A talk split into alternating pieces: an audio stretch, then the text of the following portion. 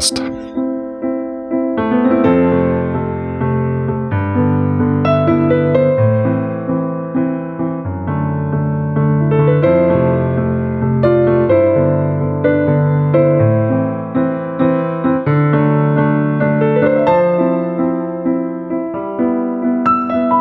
Ein Podcast für Ahnen- und Familienforschung.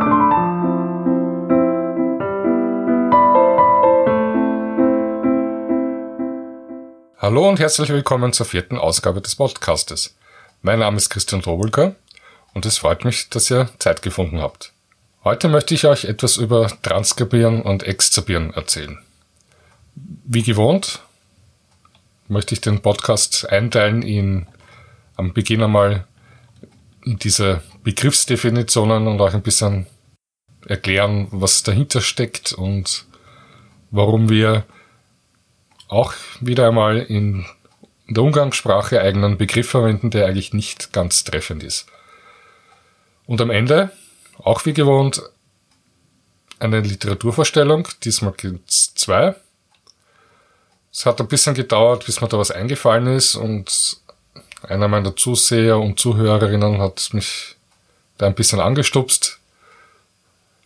Das Buch habe ich sogar im Bücherregal stehen, also eines von den beiden und zwar handelt es sich heute um Lexika, Wörterbücher, Enzyklopädien. Eines ist das, was im Bücherregal steht bei mir, was wir heute kaufen können. Das andere hingegen nicht, weil das stammt aus dem 18. Jahrhundert. Wir können es aber trotzdem verwenden, da es digitalisiert ist und übers Internet frei zugänglich ist. Ja, und der Hauptteil wird dann sich darum drehen, wie wir Texte transkribieren und exzerbieren können mit Hilfe von Computern. Und das spielt ja mal die Hardware eine Rolle, aber auch die Software. Und gerade bei der Software bin ich jetzt schon gespannt, ob ich das überhaupt zusammenbringe, euch das verbal, also gesprochen, entsprechend näher zu bringen. Ich habe auf jeden Fall vor, auch noch ein Video zu machen wenn ich das ähm, hier im Podcast nicht ganz hinbringe, dann oder auch selbst wenn ich es hinbringe, schaut euch auch noch dann das Video an, sobald es fertig ist. Es wird allerdings noch etwas dauern. Um hier ein klein wenig Eigenwerbung zu betreiben, ich betreibe neben dem Podcast auch noch einen YouTube-Kanal zum Thema Ahnen- und Familienforschung und da sind auch schon ein paar Videos online. Das meiste sind äh, Tutorials und Guides und ein Video, da gibt's die Literaturecke. Und da habe ich ein Buch vorgestellt, das auch hier im Podcast erwähnt worden ist, aber auch darüber hinaus auch noch ein paar andere. Also wenn ihr zum Thema Lernen der deutschen Schreibschrift noch ein bisschen mehr Literatur kennenlernen möchtet, dann, dann schaut euch einfach das Video an. Es dauert, glaube 10 Minuten.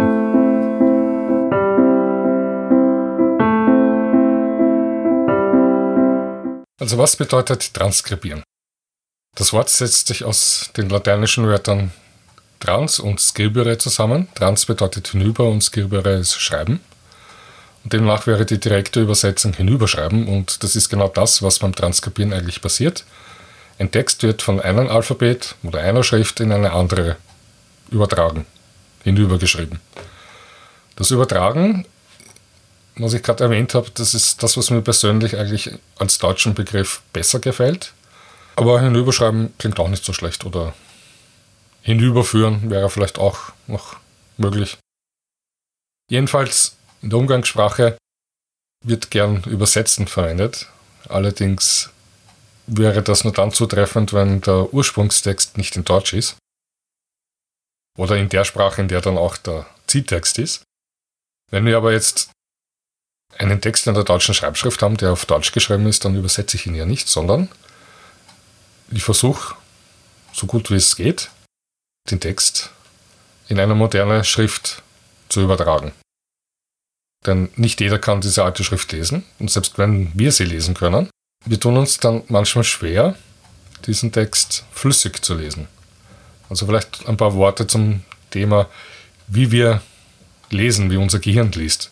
Wir lesen ja ein, ein Wort und einen Satz nicht Buchstaben für Buchstaben, sondern Wir, sind, wir haben unser Gehirn so drauf trainiert, dass es Muster erkennt. Das heißt, wenn wir ein Wort vor uns haben, das sagen wir aus fünf Buchstaben besteht, einen, dann sieht wir auf einen Blick, dass das einen heißt, aber wir schauen uns nicht jeden einzelnen Buchstaben an, sondern wir haben diese Buchstabenkombination abgespeichert. Wir sehen hier vielleicht drei Begriffe hintereinander, also drei Buchstaben hintereinander und den setzt unser Gehirn automatisch zum richtigen Wort zusammen. Das kann man einfach ausprobieren, indem wir einen Text lesen, der viele Eigennamen enthält, Personen oder Ortsnamen und auch äh, Fremdwörter, Fachbegriffe. Dann fangen wir nämlich an zu buchstabieren. Insbesondere wenn zum Beispiel Eigennamen äh, nicht keine deutschen sind, sondern aus einer anderen Sprache stammen. Ja, und es gibt neben Transkribieren noch einen zweiten Begriff in diesem Zusammenhang, das ist Transliterieren. Eigentlich macht man hier genau das Gleiche, oder es bedeutet eigentlich fast das Gleiche wie das Transkribieren. Auch hier wird ein Text von einer Schrift an eine andere übersetzt. Jetzt habe ich selbst übersetzen verwendet, also übertragen. Der Unterschied ist nur bei Transliteration, also der Literation, Literatur, im Englischen Literature oder Literas, also Buchstaben.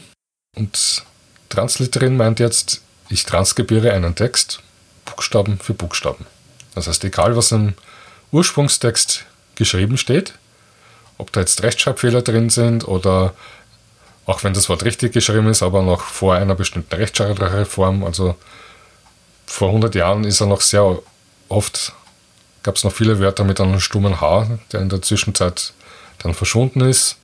Das letzte berühmte Wort, das ein H verloren hat, war ja der Thron. Und damit haben wir jetzt einen Thron und das ist für mich ein Film von Walt Disney, aber sei es drum.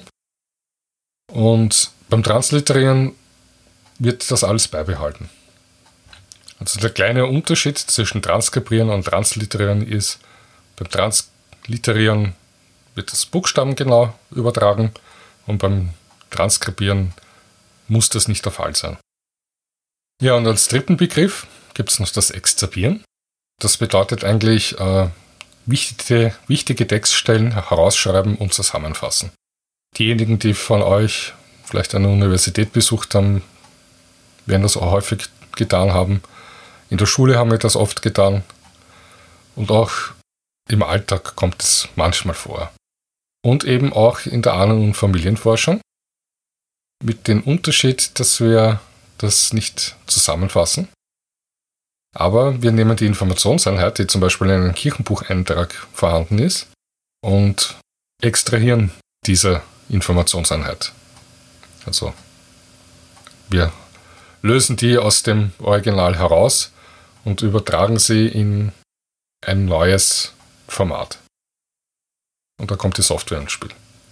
Und dazu kommen wir jetzt gleich.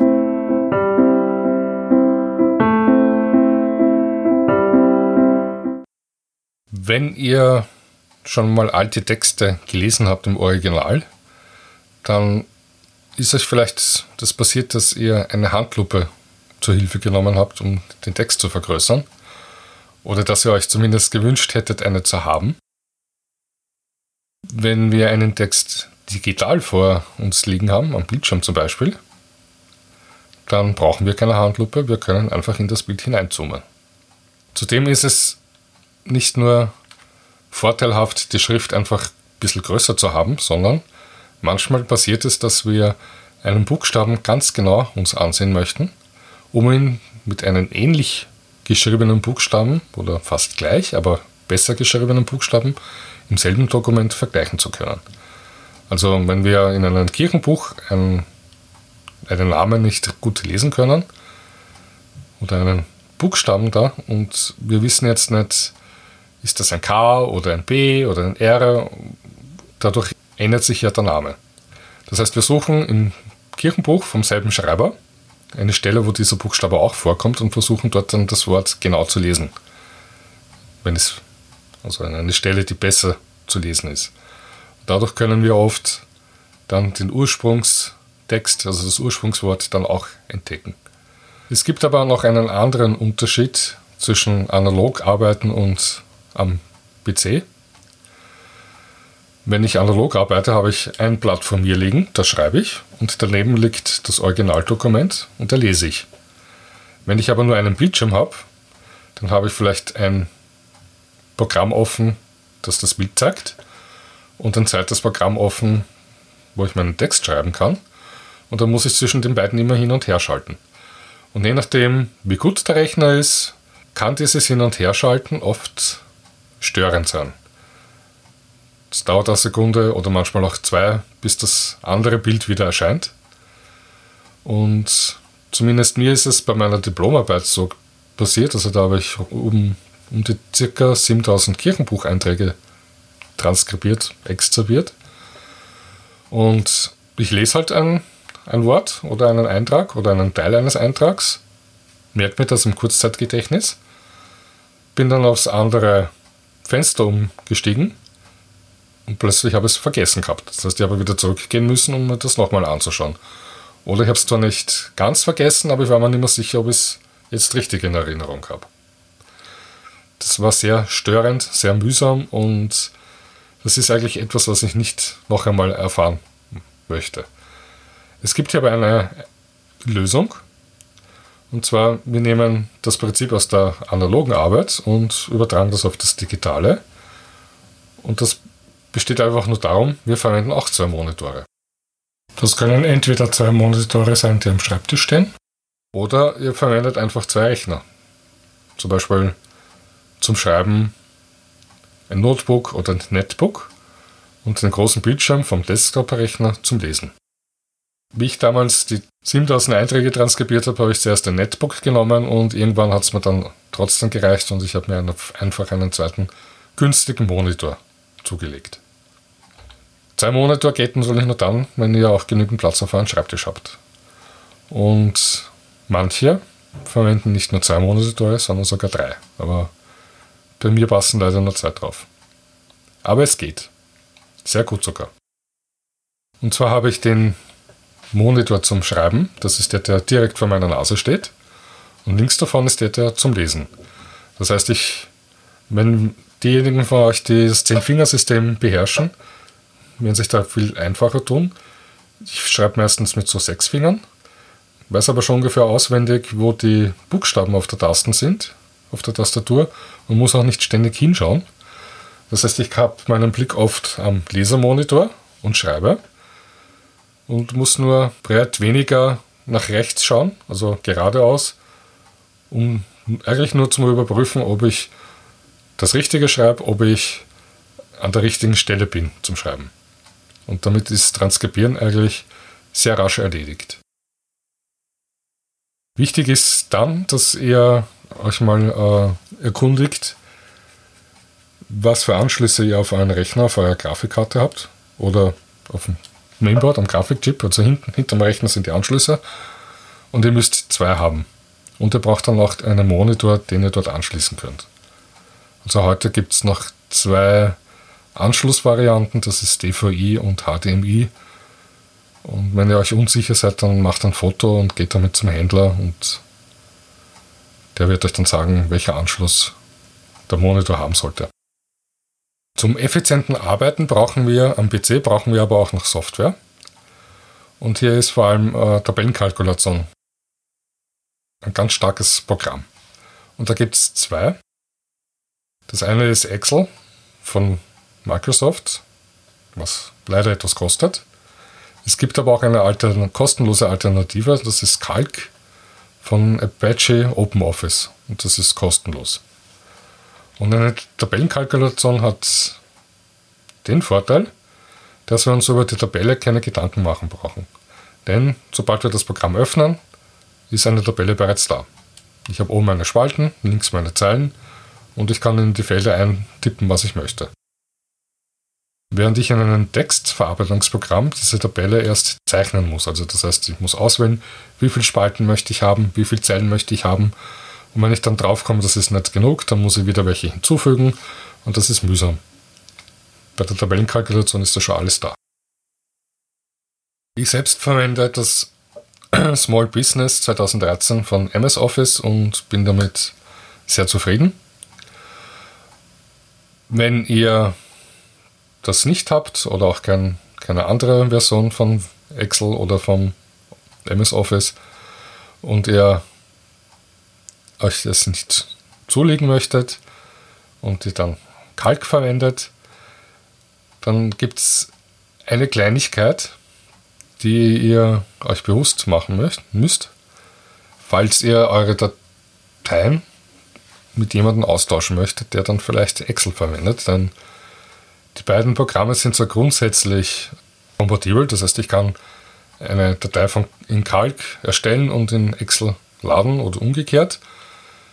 Allerdings nur dann, wenn ich diese Datenfelder nicht als Datumsfeld deklariere. Und das ist jetzt so eine Szene, die ich in der Einleitung auch erwähnt habe, dass das verbal vielleicht ein bisschen schwierig zu erzählen ist. Aber ich werde es jetzt mal versuchen. Also wir haben oben bei der Tabellenkalkulation unsere Spalten und die sind beschriftet mit A, B, C, D etc. Und links haben wir dann unsere Zeilen nummeriert, 1, 2, 3, 4 bis etc. Und so kann ich wie in einem Koordinatensystem jede einzelnes Kästchen oder Zelle genau deklarieren oder ansprechen. Also A1 wäre links oben genau in der, in der Ecke das erste Kastel. Das ist das erste Kastel in der obersten Zeile in der ersten Spalte. Und das kann ich jetzt äh, im Programm definieren, was, was das ist. Soll da nur Zahlen drin sein oder nur Text oder eben auch ein Datum. Und gerade dieses Datum ist aber das Problem, weil in diesem Datenfeld sind diese beiden Programme leider nicht kompatibel. Wenn ich also in Calc ein Datum eingebe das, und dann in Excel öffne, kriege ich kein Datum zu sehen, sondern nur irgendeinen Zahlenmischmasch. 65.003, irgendwas. Und das ist nicht nett. Vor allem, wenn wir da schon viele Eintragungen transkribiert haben und das jemanden geben und er sieht kein einziges Datum. Damit ist die Tabelle eigentlich auch nicht mehr zu gebrauchen. Es gibt so eine Möglichkeit, das doch kompatibel zu machen. Und zwar indem dieses Datumsfeld in ein Textfeld umgewandelt wird. Das ist ein bisschen kompliziert, wenn man schon ein Datumsfeld hat und das alles als Daten in jeder Zeile ein Taufdatum, Geburtsdatum, Heiratsdatum etc. hat. Wenn ich aber vom Anfang an dieses Datumsfeld als Textfeld definiere, dann ist das in Excel einfach auch nur ein Textfeld. Es hat allerdings den Nachteil, wenn man so möchte, ich kann dann das Text, also das Datumsfeld, nicht als Datumsfeld verwenden. Das heißt, ich kann zum Beispiel nicht umstellen zwischen dem europäischen Datumsangabesystem und dem nordamerikanischen. Also wie in Europa, Mitteleuropa, wir haben jetzt zuerst immer den Tag, dann das Monat und dann das Jahr. Während es in Nordamerika genau umgekehrt ist. Die haben zuerst das Monat, dann den Tag und dann das Jahr. Aber das sind halt dann Einschränkungen, mit denen man leben können muss. Und wenn wir das keinen amerikanischen Leuten zur Verfügung stellen, dann ist es eigentlich auch egal. Es gibt allerdings noch eine zweite Einschränkung. Ich kann in Excel prinzipiell mit Daten, Datumsangaben rechnen, allerdings nur dann, wenn dieses Datums, diese, dieses Datum nicht, also nach dem oder ab dem 01.01.1900 ist. Also wenn ich eingebe den 01.01.2000 und ziehe davon ab den 01.01.1950, dann gibt es eine Funktion, die sagt mir dann als Ergebnis, zwischen diesen beiden Daten liegen 50 Jahre. Und das geht eben nur für Datumsangaben, die nach den 01.01.1900 liegen.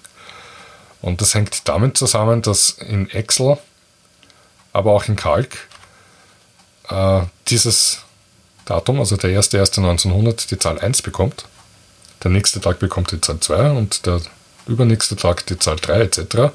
Und über diesen Umweg berechnet das Programm intern jetzt diese Funktionen.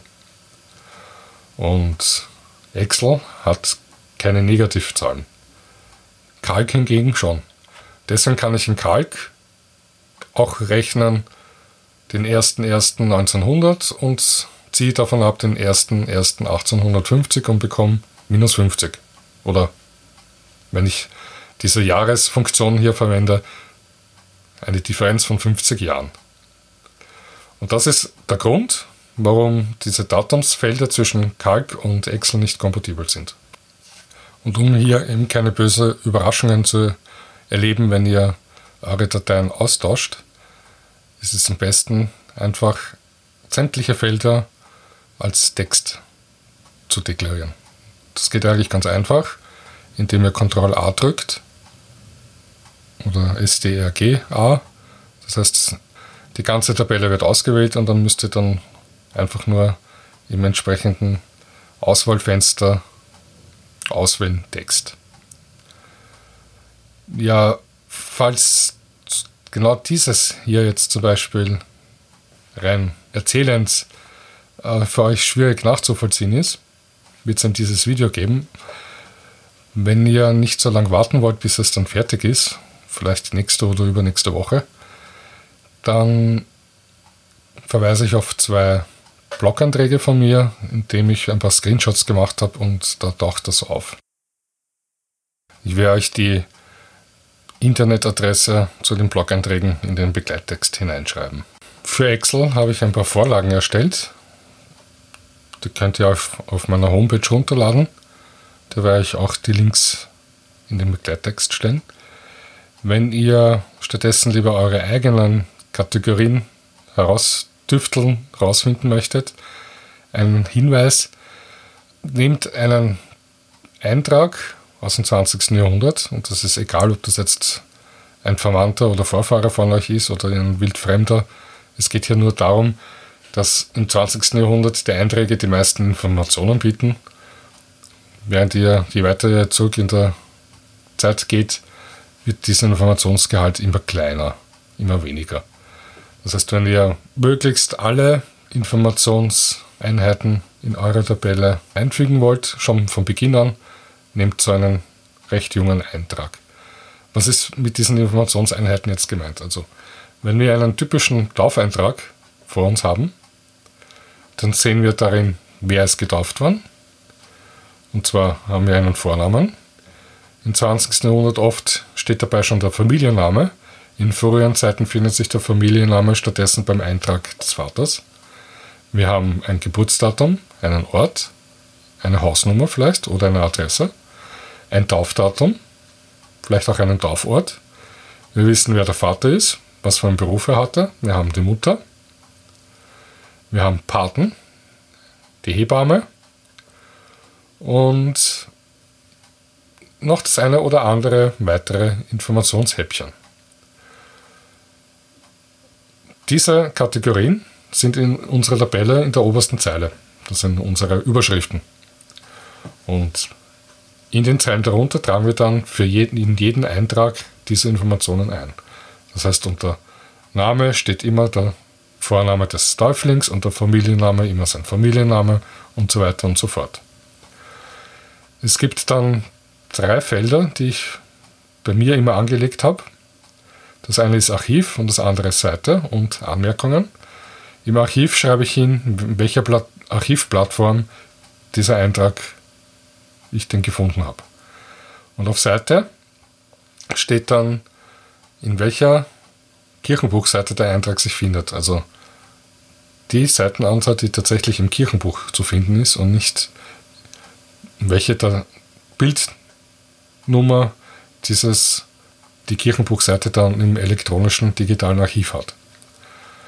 Und Anmerkungen, das schreibe ich einfach alles hinzu, was in den anderen Kategorien keinen Platz findet.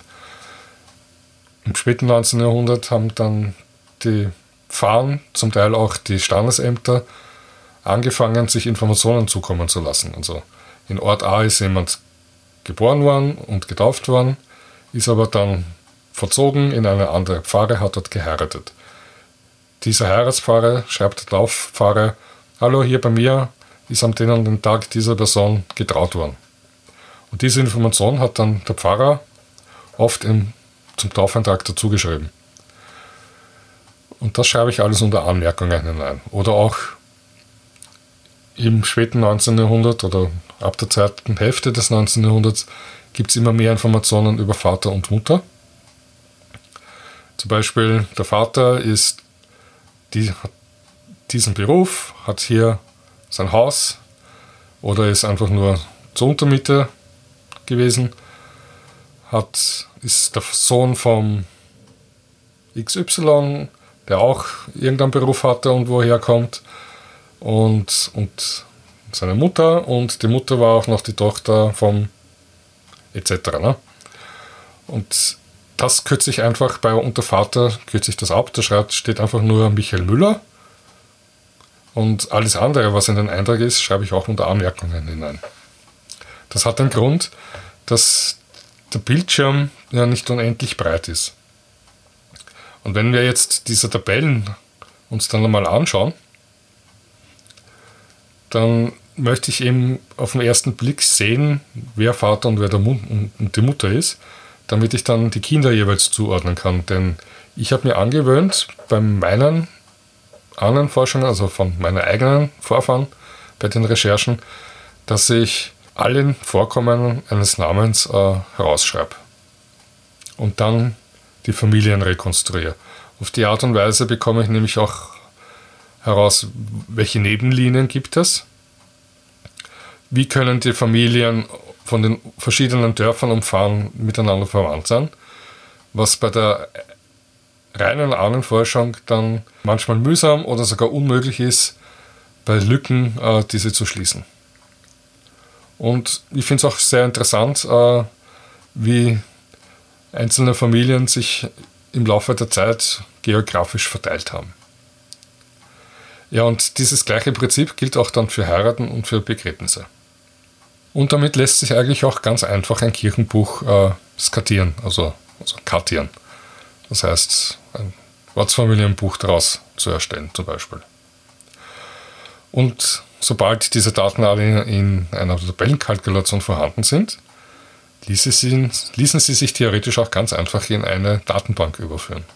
Gut, dann noch äh, eine Kleinigkeit, oder die aber sehr wichtig ist, und zwar Quellnachweis.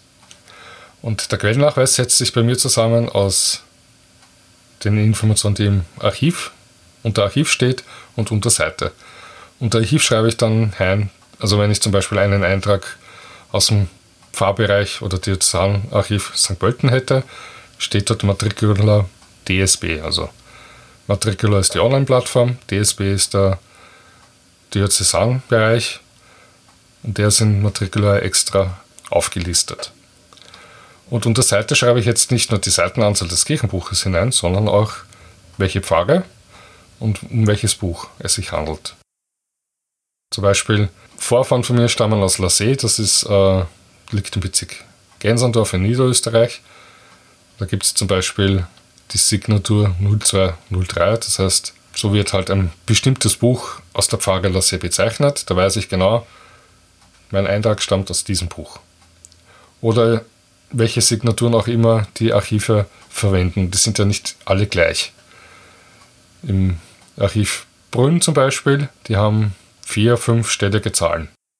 Diese Quellnachweise, die sind sehr wichtig, weil erstens können wir damit belegen, dass wir die Informationen uns nicht ausgedacht haben, sondern dass sie tatsächlich im Kirchenbuch drin sind. Und falls ich aus welchem Grund auch immer den Eintrag noch, mir noch einmal anschauen möchte oder muss, dann weiß ich ganz genau, wo ich nachschauen muss. Und muss man jetzt nicht mühsam aus dem Index oder das ganze Buch durchblättern, den Eintrag wieder heraussuchen. Ich gehe einfach zu der Seite und damit hat sich's. Ja, jetzt kommen wir zu einem Teil, der verbal vielleicht etwas schwierig noch zu behandeln ist und der visuell besser wäre. Ich werde es aber trotzdem versuchen. Und zwar geht es um ein paar kleine Einstellungen in Excel. Und da gibt es neben der Tabellenformatierung, also der Zellenformatierung, gibt es das Phänomen, wenn wir eine sehr lange Tabelle schon haben und wir scrollen hinunter, dann ist die erste Zeile immer verschwunden. Und wenn ich jetzt nicht auswendig weiß, welche Information in welche Zelle hineingehört, dann muss ich immer hinaufscrollen, nachzuschauen, was steht in der Überschrift und unten dann wieder zurück zu scrollen und dann die Information einzutragen. Das lässt sich aber beheben. Und zwar drücken wir dazu oben im Menü auf Ansicht, dort dann auf Fenster fixieren, das ist ungefähr in der Mitte vom Bildschirm bei Excel 2013 und dort dann auf oberste Zeile fixieren.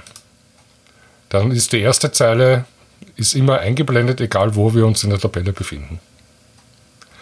Und das zweite, ganz unten haben wir bei einem leeren Blatt, also wenn wir Excel auf öffnen und ein leeres Blatt, eine leere Datei auswählen, das, was wir präsentiert bekommen, ist das Arbeitsblatt. Und unten steht zum Beispiel Tabelle 1. Und wenn ich da jetzt mit rechts draufklicke, kann ich sie umbenennen. Und daneben haben wir einen Kreis mit einem Plus drinnen. Wenn man da draufklickt, können wir neue, weitere Arbeitsblätter dazu hinzufügen. Das hat folgenden, für uns folgenden Vorteil. Wie ihr vielleicht wisst, ist, oder falls ihr es noch nicht wisst, dann erzähle ich es euch jetzt mal schnell, 1784 kam es ja zur josephinischen Pfarrreform. Da wurden nicht nur die Pfarrgrenzen neu gezogen, das heißt große Pfarren wurden geteilt, einzelne Dörfer von einer Pfarre abgetrennt und zunächst zu einer anderen hinzugefügt, sondern es wurde auch verfügt, wie die Kirchenbücher zu führen sind. Vor diesem Jahr ist in den meisten Fällen jeweils ein Buch angelegt worden, in der sich alle Taufen, alle Heiratseinträge und alle Sterbeeinträge finden. Also alle drei Kategorien finden sich in einem einzigen Buch. Nach 1784 ist es dann verordnet worden, dass für jede Kategorie, also für Taufen, für Heiraten und für Sterbefälle, jeweils ein eigenes Buch zu führen sei. Und das können wir uns in Excel 8 abbilden, indem wir drei Tabellenblätter anlegen. Das, ein, das erste nennen wir Taufen, das zweite Heiraten oder Trauungen und das dritte dann Sterbefälle. Wenn ihr meine Vorlagen euch anschaut, also die finden sich auf meiner Homepage unter dem Menüpunkt Downloads, dann findet ihr dort vier Vorlagen für Excel. Eine ist für Taufen, eine ist für Trauungen und eine für Sterbefälle und jetzt könnt ihr euch denken, und die vierte ist dann, wo alle drei zusammen sind. Und da wir jetzt schon bei den Vorlagen sind, noch ein, ein paar Worte dazu. Wenn ihr sie heruntergeladen habt, müsst ihr sie erst einpacken. Das geht mit den Programmen WinRAR oder WinZip oder SimZip. Welches ihr nehmt, ist egal. Wenn ihr das, die neueste Version jeweils habt, sollte es kein Problem sein, die Dateien zu entpacken. Jetzt braucht ihr einfach nur auf diese Datei doppelklicken und sie sollte sich in Excel öffnen. Das erste, was ich immer mache, wenn ich eine Vorlage öffne, ich speichere sie unter einem neuen Namen ab. Das hat den Hintergrund, wenn ich jetzt anfangen würde, schon zu arbeiten und dann nach einiger Zeit draufkommt, ja, jetzt wäre es mal nicht schlecht abzuspeichern und ich speichere sie einfach nur ab, dann habe ich diese Vorlage abgespeichert. Ich will aber die Vorlage leer haben und die ausgefüllte Vorlage dann unter einen eigenen Namen haben. Wenn ihr die Vorlage von mir das erste Mal öffnet, dann könnt ihr sie allerdings abspeichern. Und zwar wählt ihr unter Dateityp Excel Arbeitsmappe ab. Die ist in, abgekürzt mit XLSX, also das ist die Dateierweiterung. Wenn ihr das gemacht habt, braucht ihr nur unter Neue Datei gehen und dann habt ihr oben empfohlen und daneben persönlich.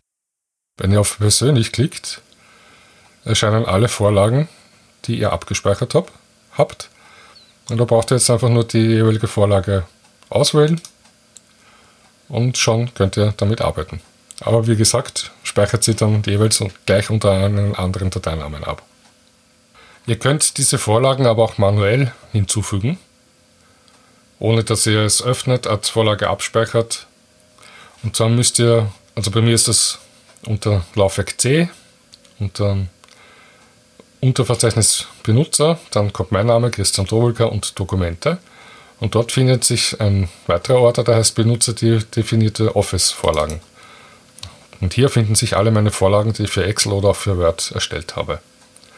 Und die Dateien, die ihr von mir runtergeladen habt, die braucht ihr nur einpacken und dann dort hineinkopieren. Dann sollten sie in Excel bzw. in Word verwendbar sein. Und Verzeichnisse ist auch gleich ein gutes Stichwort. Ich habe für meine Privatforschungen mir ein eigenes Verzeichnis angelegt und darin dann Unterverzeichnisse für jedes Land oder auch Kronland oder Bundesland, von dem Vorfahren von mir herstammen. Wenn ich hier zum Beispiel jetzt Niederösterreich nehme, finden sich darin dann wieder Unterverzeichnisse für jede Pfarre. Und in jeder Pfarre sind dann für jedes Kirchenbuch eine eigene Excel-Datei. Eine Ausnahme davon sind eigentlich nur äh, Auftragsarbeiten. Da, wenn das nur eine reine Ahnenforschung ist, dann verwende ich nur eine einzelne Datei, nämlich die mit diesen drei Arbeitsmappen. Ja, und die Kirchenbücher, also diese Excel-Dateien, die ich für jedes Kirchenbuch anlege, die benenne ich exakt nach der Signatur des Kirchenbuches und auch nach den Namen der Pfarre. Als kleines Beispiel, ich habe Vorfahren, die stammen aus dem Dorf Lassee, das ist auch gleichzeitig der Pfarrname und das liegt im Bezirk Gensendorf in Niederösterreich. Und nehmen wir mal das Dorfbuch von 1753 bis 1840 her, das heißt 0103, das ist die Signatur, die Matricula dem Buch gegeben hat. Dann folgt der Ortsname oder der Pfarrname, dann N, dazu komme ich gleich, was das bedeutet, und die Jahreszahl, von wann bis wann, also 1753 bis 1840. Dieses N, das habe ich mir angewohnt, das heißt eigentlich Narozeni, das ist tschechisch und heißt äh, Taufen, Geburten. Und das habe ich mir deswegen angewöhnt, angewöhnt, weil ich, bevor ich auf Matricula geforscht habe, war ich im Archivbereich Brünn unterwegs, also auf der Plattform Acta Publica. Und dort sind die Geburten, die Heiraten und die Sterbeeinträge angegeben unter N, O und Z. Und da findet sich eben nur jeweils diese Abkürzung. Und ich habe mir das einfach gemerkt, angewöhnt und ich behalte das jetzt eigentlich auch bei. Aber ihr könnt es ja auch als G für Geburten, T für Trauungen und S für Sterbefälle verwenden. Was ich mir auch angewohnt habe, ist, dass ich die Familiennamen in einer Excel-Datei nach dem Alphabet gruppiere. Und zwar ganz egal, wie der Familienname geschrieben worden ist. Das heißt, als Beispiel, den Namen Groß kann man schreiben G-R-O scharfes S oder statt einem scharfen S mit zwei S oder mit nur einem S. Statt ein G kann man ein K verwenden oder es wird nach einem O ein H eingefügt. Das sind die Schreibvarianten, die ich in, einem, in einer Pfarre zu diesen Familiennamen gefunden habe. Ich verwende, egal ob das jetzt mit G oder mit K geschrieben ist, alles unter G. Und wenn ich jetzt eine reine Ahnenforschung mache, das heißt, ich gehe in den Generationen von mir aus gesehen zurück in der Zeit, dann ist der oberste Eintrag der jüngste und der unterste Eintrag ist der älteste. Wenn ich hingegen auch äh, Nebenlinien erforsche, so wie ich es privat mache, dann verwende ich ja für jedes Kirchenbuch eine eigene Datei. Und da fange ich normalerweise auf der ersten Seite mit dem Kirchenbuch an und gehe dann chronologisch in der Tabelle von oben hinunter. Das heißt, oben wäre dann der ja, der älteste Eintrag und unten der jüngste. Das heißt, ich transkribiere eigentlich Buchstaben genau. Eine Ausnahme davon sind Ortsnamen. Da verwende ich die heute üblichen. Und das hat den Grund, damit ich diese Orte dann problemlos auf einer modernen Karte finden kann. Egal, ob das jetzt eine gedruckte oder eine im Internet verfügbare ist. Falls ihr es nicht wisst, eine davon wäre unter der Internetadresse mappy.cz zu finden. Und das habe ich mir eben auch angewöhnt, weil ich am Anfang in Tschechien unterwegs war und da die heutigen Ortsnamen größtenteils mit diakritischen Zeichen versehen sind, was in den Kirchenbüchern dann meistens nicht zu finden ist. Zudem finden sich dann oft äh, lateinische oder auch deutsche Namen und die auch jeweils immer unterschiedlich. Gut, und zum Abschluss von diesem großen Block, der hoffentlich nicht zu konfus war, noch ein kleiner Trick. Also wenn ich herausgefunden habe, dass ein Familienname in einen, oder dass meine Vorfahren in einem Ort, über längere, mehrere Generationen ansässig waren, dann kommt irgendwann der Zeitpunkt, wo ich mir vornehme, ich suche mir jeden einzelnen Eintrag mit diesen Familiennamen heraus und transkribiere diese in Excel.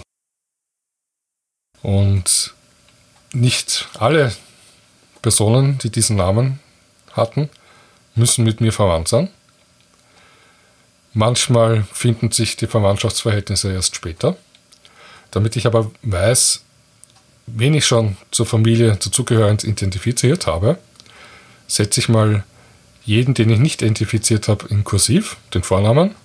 Und sobald ich ihn identifiziert habe, gehe ich das Kursiv wieder weg und weiß dann auf einen Blick, äh, den habe ich schon der Familie zugewiesen, den habe ich identifiziert, da weiß ich, wie da die Verwandtschaftsverhältnisse sind. Und noch einen zweiten Trick, man kann in Excel auch äh, mit Farbe arbeiten. Und zwar, wenn ich in der Tabelle, dort wo auf der die Zeilenzahl ist, rechts klicke, wird die ganze Zeile markiert und dann klicke ich eben oben auf A, das heißt Schriftfarbe. Da kann man sich auch die Schriftfarbe aussuchen. Rot ist jemanden, den ich noch nicht kenne. Das mache ich erst eigentlich erst dann, wenn nur noch ein paar Personen übrig geblieben sind, die ich noch nicht zugeordnet habe. Und direkte Vorfahren markiere ich mit grün. Ich hoffe, ihr könnt alles, was ich hier erzählt habe, irgendwie nachvollziehen. Falls es trotzdem Probleme gibt, verweise ich dann auf das Video, das hoffentlich dann in den nächsten Tagen oder maximal ein, zwei Wochen dann erscheinen wird.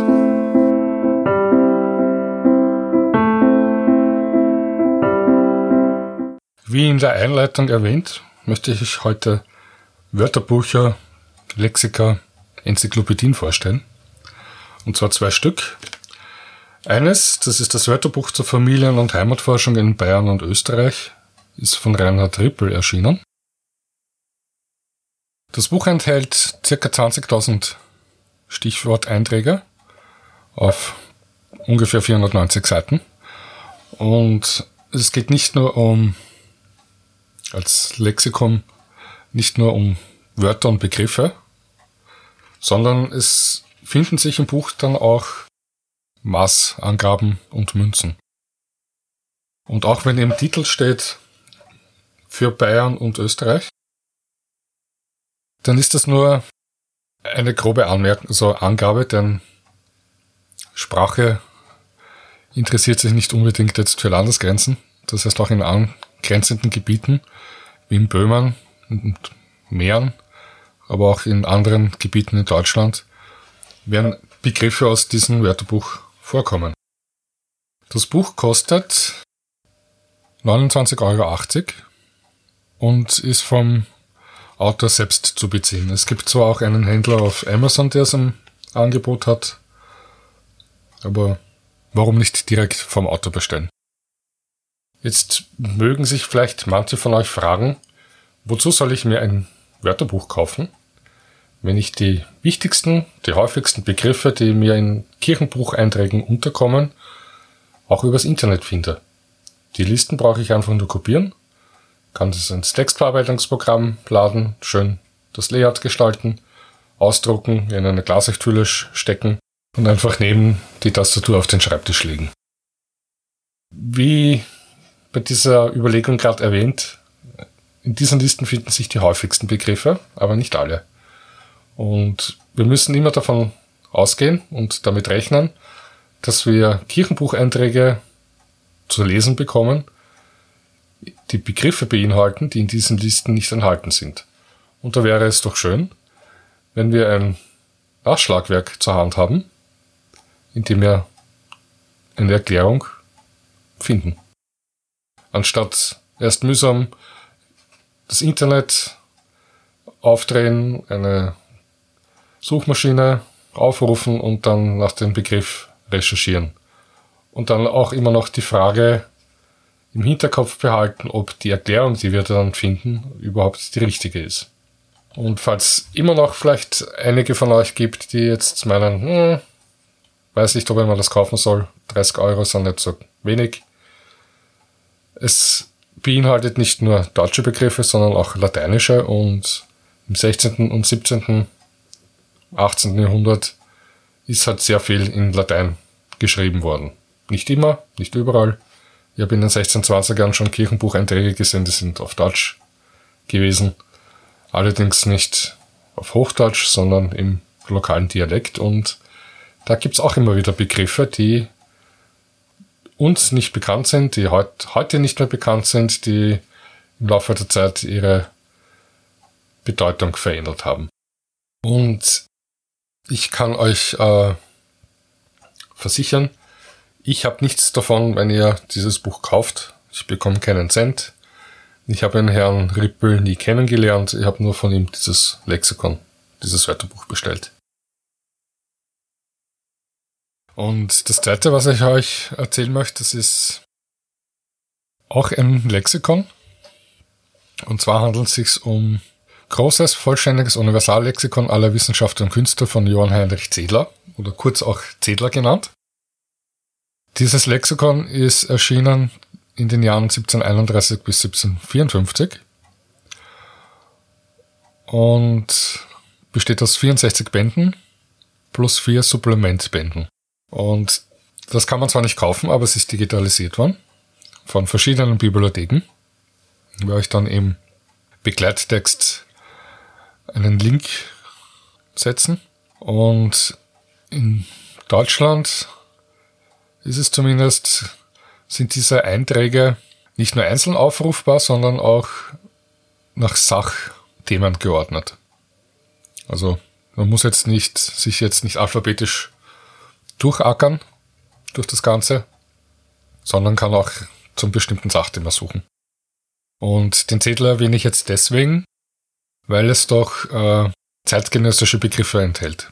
Das heißt, es ist im 18. Jahrhundert erschienen, es wird also keine Begriffe beinhalten, die erst im 19. Jahrhundert entstanden sind.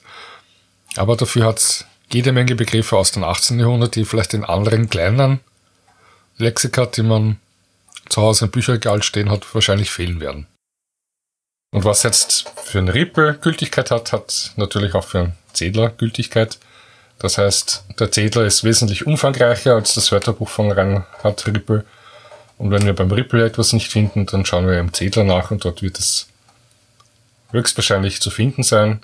Vorausgesetzt, es handelt sich um einen Begriff, der aus dem 18. Jahrhundert oder auch etwas früher stammt.